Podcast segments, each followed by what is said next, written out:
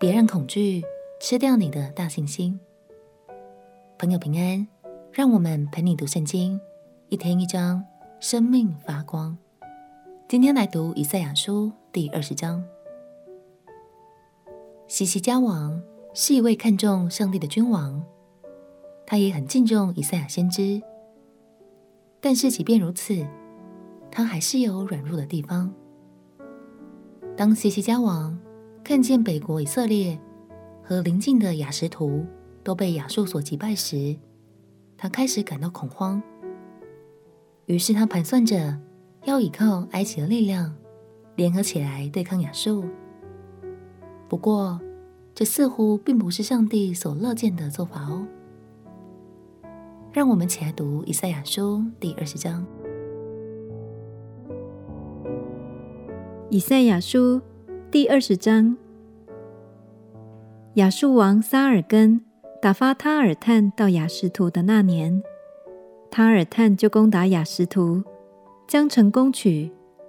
那时，耶和华晓諭亚摩斯的儿子以赛亚说：“你去解掉你腰间的麻布，脱下你脚上的鞋。”以赛亚就这样做，露身赤脚行走。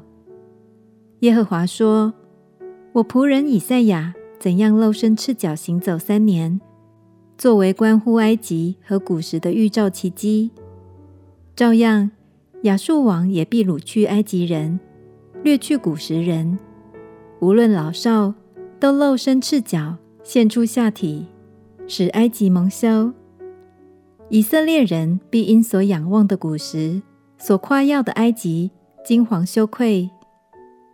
那时，这沿海一带的居民必说：“看哪，我们素所仰望的，就是我们为脱离亚述王逃往求救的，不过是如此。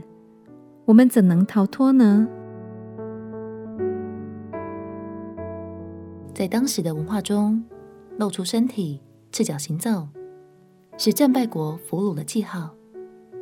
神差派以赛亚先知这样生活了三年，是为了要告诉犹大，埃及将会这样成为战败俘虏。所以靠埃及并不是明智的决定。亲爱的朋友，即便西西家王很看重神，很信任先知，但是在危难时刻，心中的恐惧依然使他的信心动摇了。其实我们也很容易会遇到类似的情况，让我们彼此鼓励。神才是最稳、最可靠，永远不会倒的。今天就求神坚固我们的信心，无论眼前风浪再大，依然能专心仰望，并且在他的爱里得享平静安稳。我们前祷告，亲爱的耶稣。求你加添我力量，坚固我的信心。无论遭遇多大的风浪，都专心依靠你。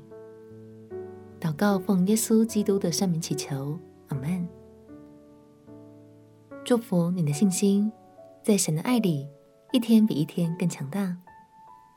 陪你读圣经，我们明天见。耶稣爱你，我也爱你。